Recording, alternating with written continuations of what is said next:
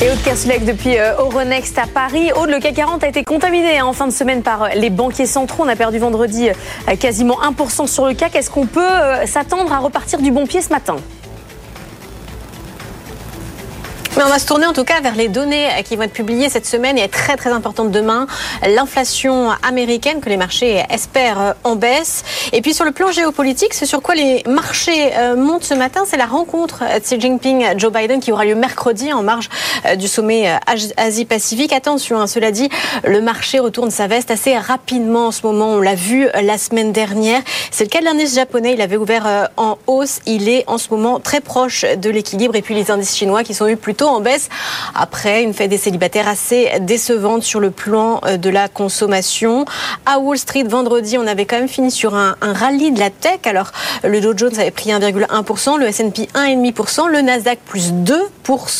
Beau rebond des valeurs technologiques, donc Nvidia plus 3%, Microsoft qui avait même atteint un, plus haut historique à 370 dollars. Tout ça grâce à un léger euh, reflux des taux obligataires. C'était en fin de semaine dernière. Et puis à Paris, euh, en Europe, on finissait sur des marchés dispersés, moins 0,9% à Paris, même si on préservait les 7000 points. On avait finalement rien fait hein, sur la semaine, rien gagné, rien perdu. Et puis ce matin, on devrait ouvrir avec une très très légère hausse sur le CAC 40. C'est ce qu'indique l'indice futur sur CAC 40. Et au sur les taux et les changes, on est resté stable.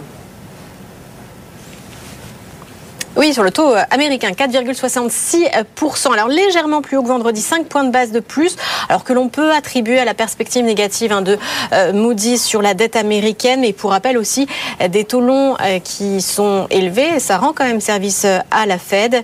L'euro-dollar, lui, reste ancré sous les 1,07 en attendant donc le verdict de l'inflation. Là aussi, ça devrait faire bouger les. Les marchés.